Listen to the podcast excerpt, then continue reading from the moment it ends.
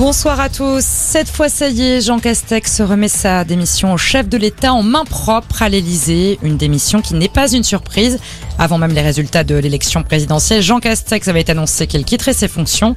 Le futur ex-premier ministre va maintenant rentrer chez lui dans les Pyrénées-Orientales.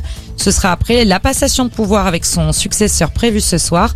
Un successeur dont on connaîtra le nom dans les prochaines minutes. La mortalité routière en hausse d'après l'Observatoire national interministériel de la sécurité routière. 262 personnes ont été tuées sur les routes de France métropolitaine en avril. C'est 11% de plus qu'au mois d'avril 2019, année de référence d'avant le confinement sanitaire.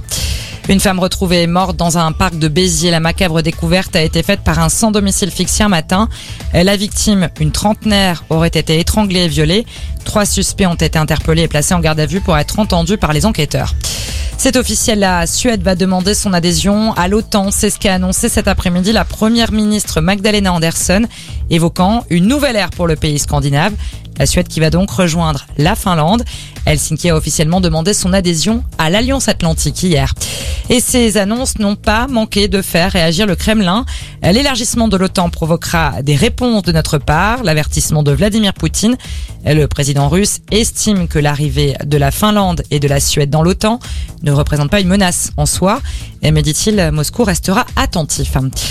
Le tennis et le début des qualifications à Roland Garros à 6 jours du début du tableau final.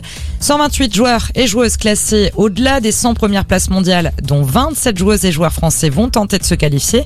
Ils ne seront que 16 à intégrer le tableau final. Un tournoi auquel ne participera pas Gaël Monfils. Le numéro 1 français, blessé au talon, a annoncé son forfait cet après-midi.